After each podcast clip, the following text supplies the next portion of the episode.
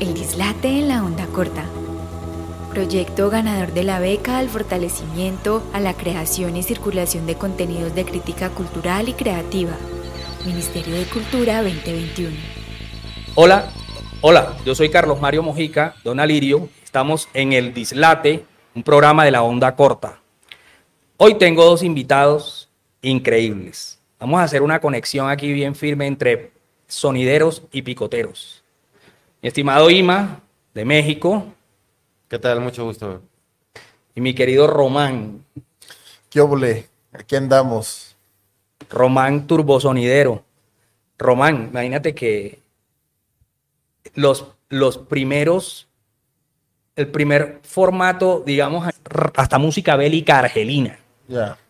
O sea, sonidos europeos, sonidos eh, eh, eh, Latinoamérica por todos lados. Electrónico, rap. De, de ah, todo. sonó de todo. Entonces, entonces había como cierto nivel de riesgo, porque el picotero de esa época, el picotero, digamos, el picotero de los 70, el picotero de los 80 e incluso el picotero de los 90, era un picotero que se arriesgaba a sonar lo que en cualquier cacería de discos encontraba y decía, esto me suena bueno. O sea, el picotero no es una persona que, digamos, empezó a programar lo que la radio estaba programando, porque realmente la radio acá nunca ha tenido importancia. O sea, acá sí. siempre se ha programado cualquier cantidad de cosas que a nivel, so- a nivel radio, a nivel comercial, nada. Sí. Los, el Picó le dio el espacio a muchos de estos ritmos y a muchos de, Otra música. de- a otras músicas de todas partes Claro. de todas partes. Entonces, existía como, esa, como es, ese nivel de cacería que tiene Sí. un digging. Por lo menos a mí me gusta llegar a una bodega de discos y me gusta mirar. Y si yo encuentro algo que yo en mi vida lo había visto, le he hecho oído, digo, ve, esto está como bueno, eso nunca sonó por ningún lado. Eso sucedía con ese picotero de antaño. Sí.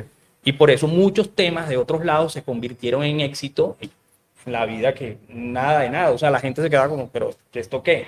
Claro. se convirtieron en éxito. Entonces, pensando mucho en eso, eh, Román, eh, me voy como a lo que está sucediendo en este momento a nivel sonidero en cuanto a programación, en cuanto a programación de nuevos ritmos, de nuevas cosas, porque sí, se sigue, se sigue sonando mucha música en Barranquilla y en Cartagena, se sigue sonando mucha música, pero el, el, el espectro se ha reducido a sonidos africanos. Sí. Ya.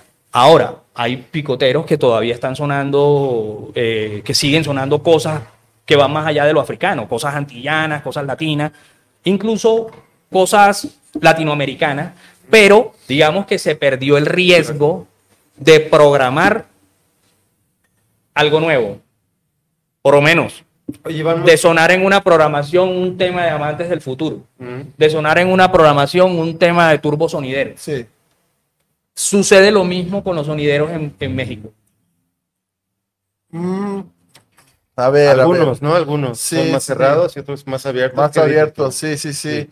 A ver, a ver, ahorita la, la pregunta otra vez. Es como, como qué tan abiertos están de Sí. poner, por ejemplo, nuestras canciones, los sonideros. Oh, ya, ya, ya, los de la, Ciudad de México, yo digo que son muy tercos, así como que no, no te ponen nada si no es de, de Colombia, si no es algo de, de- algo salsero de, Puerto Rico o de Venezuela, pero ya en las afueras, ahí sí están más abiertos para tocar cosas nuevas, ¿no? Y, y cosas de que, que han hecho, o sea, amantes o cosas mías.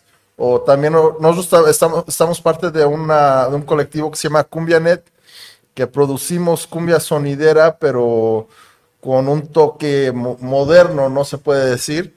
Y am, Orihuela, ¿no? a Orihuela, Orihuela es otro de, de Puebla que lo toca mucho los sonidos de Puebla, ¿no? Y, y sí, lo, lo- ellos, yo digo que están abiertos, más los, los sonidos de Puebla son muy abiertos a tocar cosas nuevas. Como, es como, por ejemplo, en Barranquilla el Gran Lobo, que es un pico realmente eh, nuevo. Julio César Lobo es el propietario, no es un picote, no es un tipo que apareció de la nada, porque Julio César, digamos que tiene cierta trayectoria musical a nivel como de, de, de- de- músicas. Un tipo que, que montó su picó, pero es un picó nuevo con respecto a todo lo tradicional que ha tenido Barranquilla, Sí. Pero, pero digamos que Julio César sí le ha dado cabida a ciertos sonidos nuevos. O sea, Sí. Julio César no le da miedo poner un disco de sistema solar, no le da miedo poner un disco de, de bomba estéreo, no le da miedo poner discos como de Beto Cumbe, propuestas Beto nuevas. Cumbe, cosas así. Eso, Claro. exacto, como de propuestas nuevas. No yo, le da yo miedo. creo que es igual, así allá, ah, para empezar allá hay millones de sonideros, ¿no? Sí, Ah, bueno, los eh, muy grandes sí. hasta muy pequeños, muy familiares, ¿no? Entonces yo creo que los, los viejos son ya más clásicos y ponen su cumbia muy clásica y sus favoritas y salsa y yo qué sé.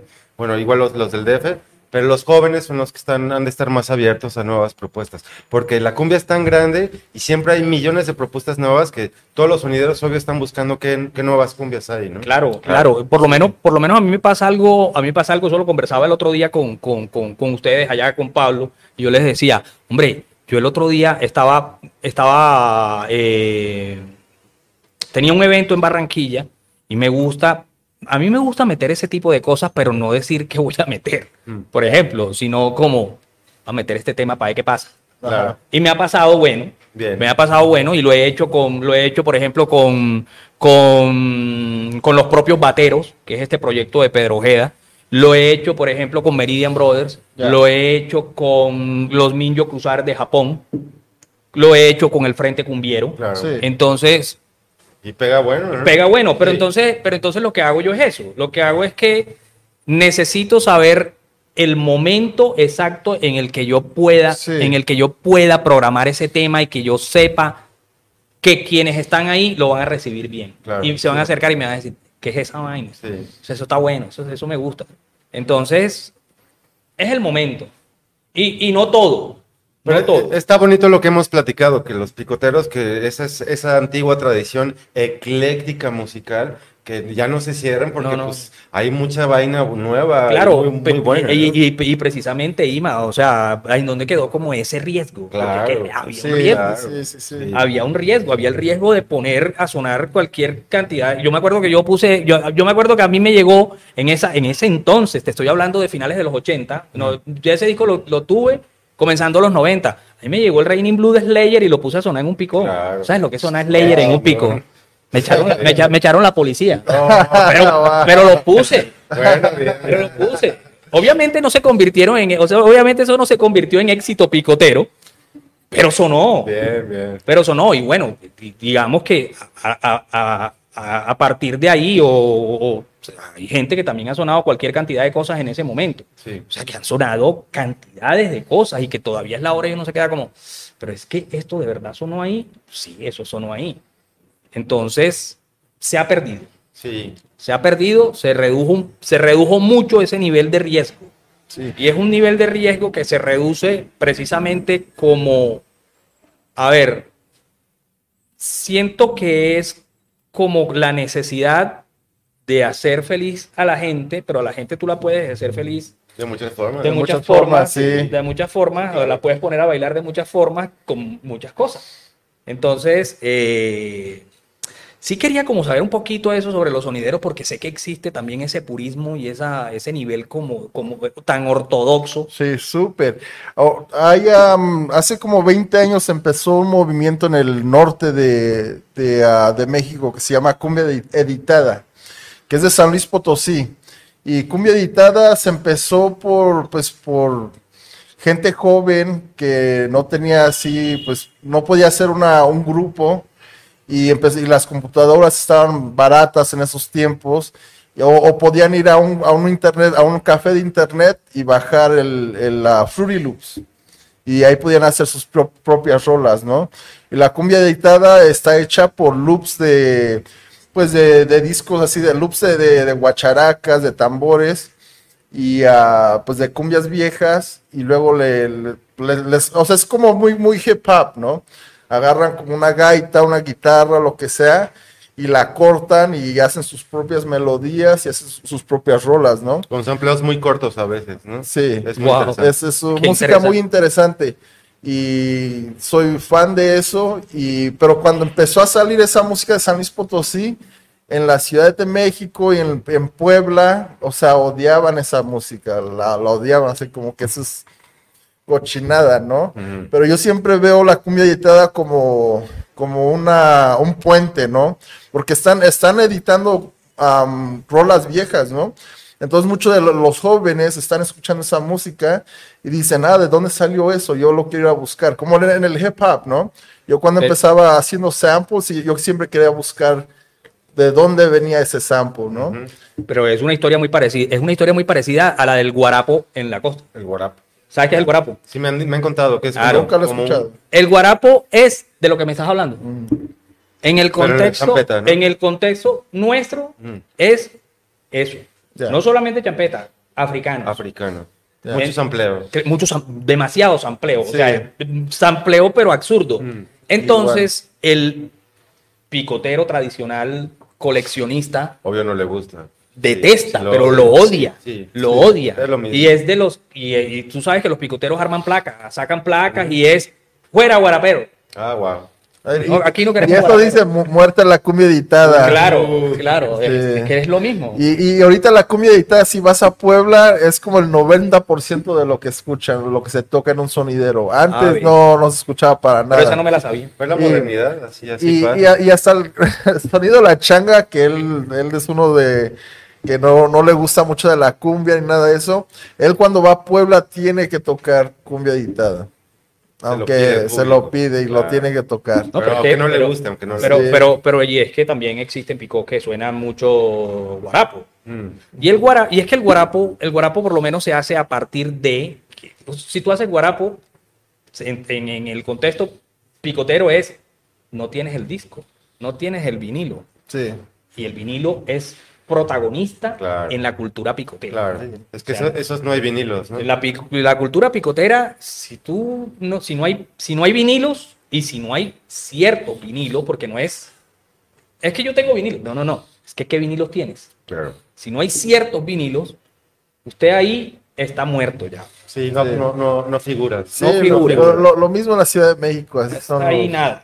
Entonces, a partir de eso, sí existe una generación de gente, pues, más, más como, más, más productores. Productores, sí. que se dedican de como a, a- a- a guarapear temas, a temas que salen y que de pronto son éxitos picoteros, pero el disco es un éxito picotero, pero ¿qué hacen los guaraperos? Cogen un extracto de ese éxito picotero, lo samplean y arman otra vaina. Incluso creo que en Inglaterra se sacó un disco, en ¿De Inglaterra prensaron un LP de guarapo. Ah, está Ya, interesante. wow. Prensaron un LP de guarapo, pero el guarapo no gusta para el picotero ortodoxo y tradicional, clásico. pero sí es un, pero sí le gusta a los otro jóvenes. tipo de picoteros. Sí.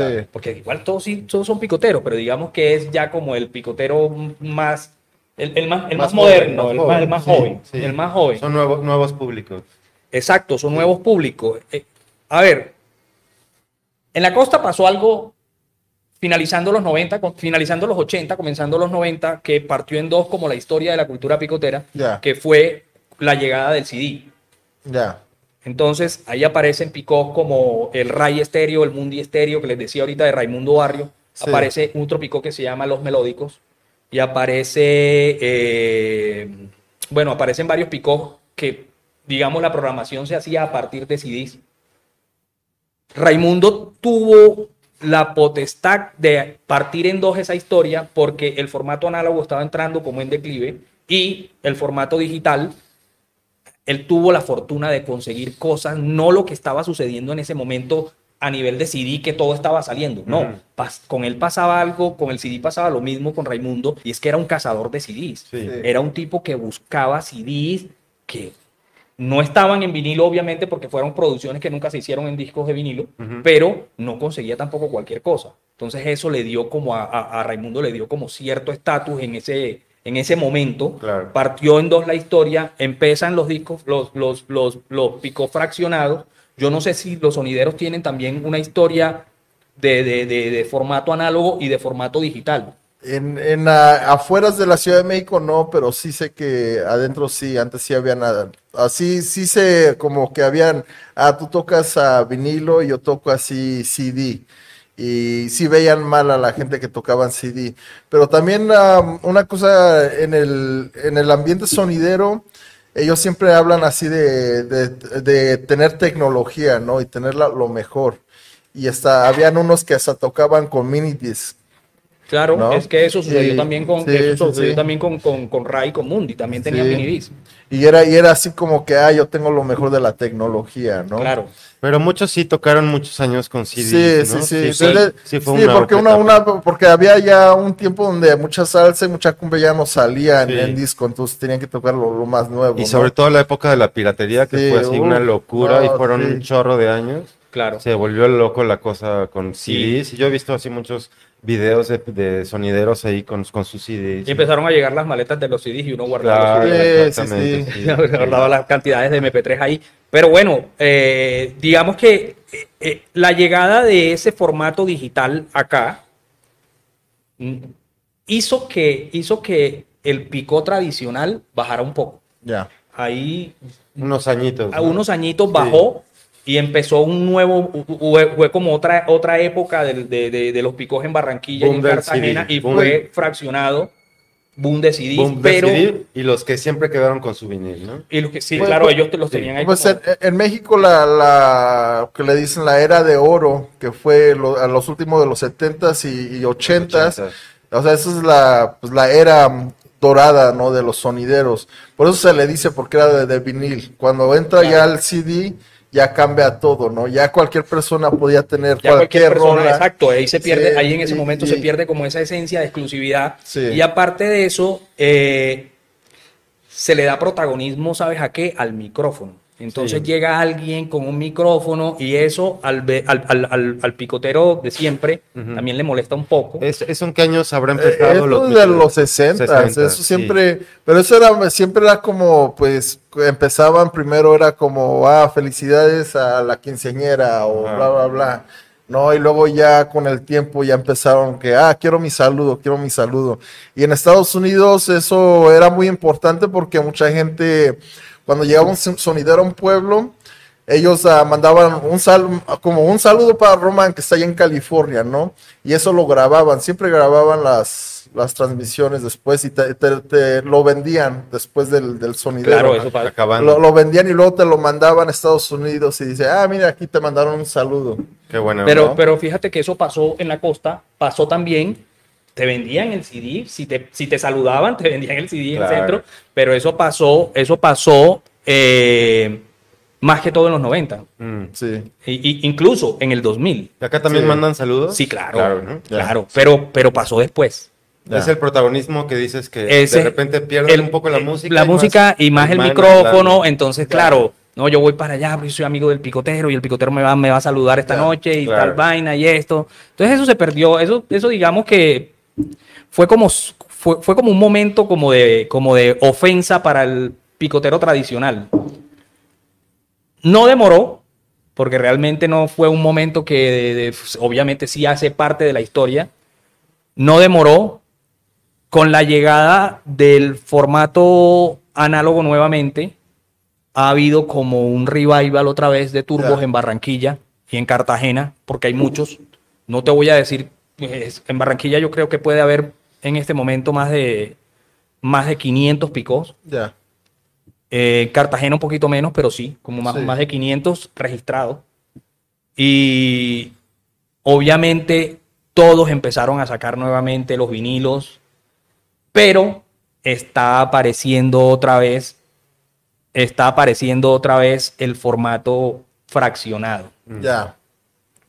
Y se le está abriendo espacio nuevamente a, no me interesa si no está el disco, me interesa que la gente goce. Ya. Claro. Qué bueno. Sí, sí, sí. ¿Sí me entiendes? Sí. Entonces son, yo soy también como muy abierto a ese asunto, yo creo que la música es la música. Y, y- y- y bueno, pero, pero sí, sí es como interesante saber como esa conexión que ha habido en esas dos culturas hermanas, Sí. sobre todo a nivel cumbia, porque la cumbia, eh, a ver, aquí por lo menos en la costa ha tenido cierto protagonismo en los bailes de carnaval de Barranquilla y ahí, en, e- en esa área. Sonaba mucho a nivel de picos, sonaba mucho durante todos los meses del año, pero últimamente se ha perdido. Entonces yo les pregunto eso porque a, a mí, por lo menos, para mí, a mí me parece lamentable que aquí no se produzca. Sí, totalmente. Aquí no se produzca. Y que sí se esté haciendo en, en- en otras partes, se esté haciendo cumbia, pero que aquí no. Sí, en México yo digo que es la, la innovación, ¿no? Porque desde que llegan los discos a, a México y las empie- empiezan a rebajar, ¿no? Los discos y le empiezan a poner efectos, le, le- meten más bajo. Después ya tienes grupos en, en- a los comienzos como del 78 con el supergrupo Colombia que empiezan a imitar a los sonideros, la forma como ellos tocaban las, los discos de cumbia colombiana, ¿no? Entonces de ahí, de ahí es donde viene, o sea, la cumbia sonidera, ¿no?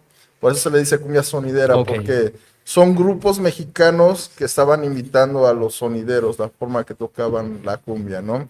De ahí viene nuestro sonido. Yo Eso. puedo decir, o sea, Amantes del Futuro, Turbo Sonidero, de ahí viene, o sea, de, de la cumbia sonidera, o sea, imitando. Bueno, somos como la conexión de todos esos grupos que vinieron. Ahora, eh, eh, cuando les digo que no se produce cumbia, no es que no existan, porque Obvio, obviamente si tú te vas, si tú sí. te vas para la costa va a haber Sí. grupos de cumbia por todas partes. Obvio, sí. El asunto es que eh, de, de no se está produciendo a nivel de formato, de saquemos un disco, de saquemos un LP, de que se estén grabando álbumes. Sí. Eso, es lo que, eso es lo que pasa, pero grupos hay muchos, por montones. Y bueno, ahora lo que dice, lo, con respecto a lo que dice Román, ahí sí quiero tocar ese tema sobre el proceso ese de creación de un, de un proyecto como Amantes del Futuro IMA. Pues como, como dice Román, así yo particularmente me baso en mis estilos de cumbia favorita, ¿no? Que son la colombiana, la sonidera, la poblana, la rebajada y la huepa o cumbias editadas de San Luis Potosí y la chicha peruana que también me gusta mucho. Pero pues de- desde niño la, cumbia me pegó, así es un sonido que en México suena diario, en todas partes, en los pueblos, en los camiones, en los mercados. Entonces a mí me, pegó mucho y, y mientras que la gente se iba para otros lados, los amigos músicos hacia el rock o la electrónica o Europa, Estados Unidos, a mí, para mí fue muy importante conectarme con mis raíces y que en este caso lo, tomé por el lado de la cumbia, ¿no? Entonces, a mí se me hace muy loco que, que aquí en Colombia, siendo para nosotros así la cumbia sagrada, no se valore tanto, no haya tanta cumbia. Así, por ejemplo, es, es muy chingón que estos amigos como Mario Galeano, Pedro Gedra, Eblis, que están como retomando la cumbia en Colombia, haciendo nueva cumbia, le estén dando un nuevo auge, porque como dices, se está perdiendo esa tradición. Y qué bueno el reggaetón y el vallenato y, y la champeta y otros estilos, pero creo que no hay que dejar de lado la cumbia, que es tan buena, ¿no? No, en lo absoluto, incluso dentro, del, con- dentro de las programaciones, porque Claro. casi no se programa. Sí. Por lo menos yo sí, a mí sí me gusta hacerlo. Y por eso tengo una sección que se llama Por el rescate de lo nuestro. Claro. Porque pues a mí me gusta que, que- que- que no es un nombre hecho por mí, es, a ver, el último día de carnaval había una cosa que se llamaba, eh, espérame, y te digo, era un encuentro que se llamaba Gran Zafarrancho Costeño. Y en, lo, y en el Gran Zafarrancho Costeño, la idea era rescatar todo ese sonido cumbiero, gaitero, cumbia, gaitas, mapalés, Sí. puyas, garabatos, todo lo que tenga que ver con la cumbia y alrededores. Ya. De eso se trataba, pero ya eso últimamente no se está haciendo tampoco. Sí, es, es importante, Carlos. Sí, la, la cumbia es maravillosa, para, para nosotros es sagrada. También aquí en Medellín con, con Pablo Marín y Mucha Cumbia, intentamos así abrir campo para nuevas generaciones que, que reciban esta música tan, tan sagrada para nosotros. Para nosotros es impresionante como Landero, que es el rey de la cumbia allá, acá es muy mino- minoritario, ¿no? Sí, Landero. Esta, esa música campesina tan bonita que allá se recibe, y no solo en México, Argentina, de Perú, todas partes es como grande, y acá es como todo chiquitito, ¿no? Sí. Pero bueno, La- es que Colombia es una potencia Lamentable. musical muy fuerte. Sí, sí, sí, eso sí, es algo, es, es- es tierra fértil, Sí, Sí. tierra fértil. Entonces, y, y Román, eh, turbosonidero, ¿cuántos discos hay? de Turbo Sonidero. Tengo como, bueno, tengo unos 8 LPs y 45. Todos fundamentados en la cumbia rebajada. Bueno, yo no diría cumbia rebajada, como dice eh, Amima, es una combinación de cumbia poblana, cumbia dictada, cumbia sonidera del- de la Ciudad de México. Es, o sea, son varios estilos en uno, ¿no? Y, y- y al final de mis raíces en Estados Unidos que son chicanas, ¿no? Entonces mucho de rap, mucho de, de los oldies, del Por eso el. Lowrider, Sí, que es el último el disco. último disco, sí. Bueno. Yo lo estaba escuchando y lo voy a sonar en un pico. Sí, por favor. Ah, Sí, yo a voy a sonar en un pico a lo- a- a- un el, el, el- el cómo- Lowrider de la cumbia de, de Turbosonidero y el disco de Amantes del Futuro, Ya. que me parece grandioso. No, pues muchas gracias por la invitación, Carlos. Hombre. Esperemos que los eches por ahí nuestras músicas. Sí, tómale un video a ver qué, Sí. qué dice la gente. Con placa. Vayamos A ver, contigo a la que con ojalá no, no le llamen a la policía. No, no, no, no, no, no, eso, eso, eso, eso no va a pasar. Pero sí, yo creo que sería bueno, sería bueno, sería bueno que lo escucharan porque me parece que es de las cosas, de las cosas que se están haciendo en este momento basadas en la cumbia colombiana y en la cumbia pueblana, incluso en la chicha peruana, cosas de chicha peruana que también sonaron, que también sonaron en los Los picos. picos, claro. Está claro, Sí. es que los orientales de Paramonga, los diablos rojos, manzanita, Claro. todo eso sonó ahí. Sí. Todo eso sonó ahí. Ya no. Ya no Bueno. está- estamos jodidos. Lo bueno es que siempre son, son, son ciclos, ¿no? Sí, siempre vienen ciclos. nuevas generaciones y vuelven a rescatar música antigua, porque siempre si suena lo mismo la gente se aburre, ¿no? Sí, no, total, total, total. Sí. Por lo menos a mí sí me gusta como desempolvar cositas y siempre Claro. está como ahí en la jugada. Y bueno, digamos que reactivar también temas, porque a mí también me gusta reactivar cosas que en algún momento estuvieron ahí, pero que ya las mandaron a la caneca y que no debería, no debería suceder. Claro. Entonces, eh, nada, yo creo que ha sido grandioso escucharlos. Me gusta, me gusta Sí. que, que- que hayamos conversado. Quería tener esta conversación con ustedes. Queríamos, quería conectar a los sonideros y a los picoteros Ya. de Gracias. una u otra forma. Lo, lo estábamos haciendo como con trago. estamos- Estábamos Sí, haciendo sí, con sí. trago. Hoy lo estamos haciendo ya sobrios y. Sí, sí, sí. Con- Yo creo que con tragos estuvo mejor. Y crudos. No, también. No, yo Eh, también está- crudo, estuvo buena. Quiero agradecerle este espacio a Ima, a Ima y a, y a- a Román Gracias. que estuvieron aquí No, conmigo. Gracias por invitar. Eh, un agradecimiento bien grande a la onda corta Gracias, Onda y Corta. nos vemos en la próxima. Gracias. Gracias al dislate. ¿Cuánto se demoró, Joso?